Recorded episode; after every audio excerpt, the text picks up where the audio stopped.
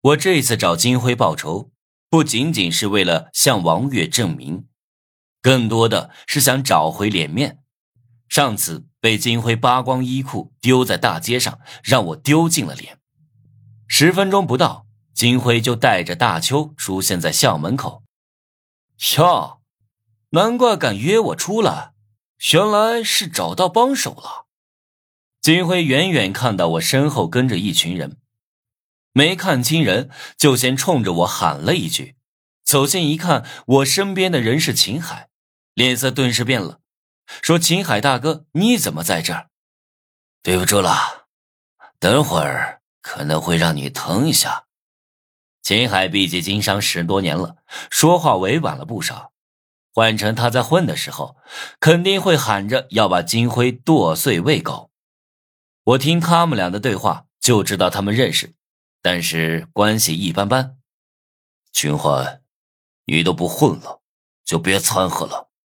等会哥们发起疯来，保不准会把你怎么着了。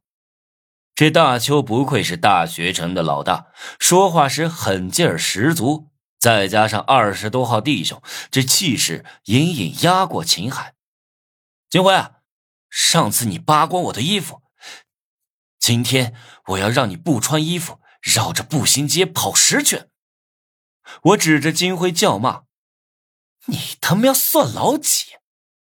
金辉是一直很纳闷我在学校里一直是无能懦弱的形象，也没什么背景，就是个死肥宅屌丝，怎么就一下子变得这么猛了？我啪的一下给了金辉一个大嘴巴子，把他打懵了。我操！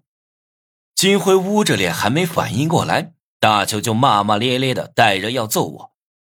不过秦海可不是来看戏的，一挥手就让他手下挡住大邱的人。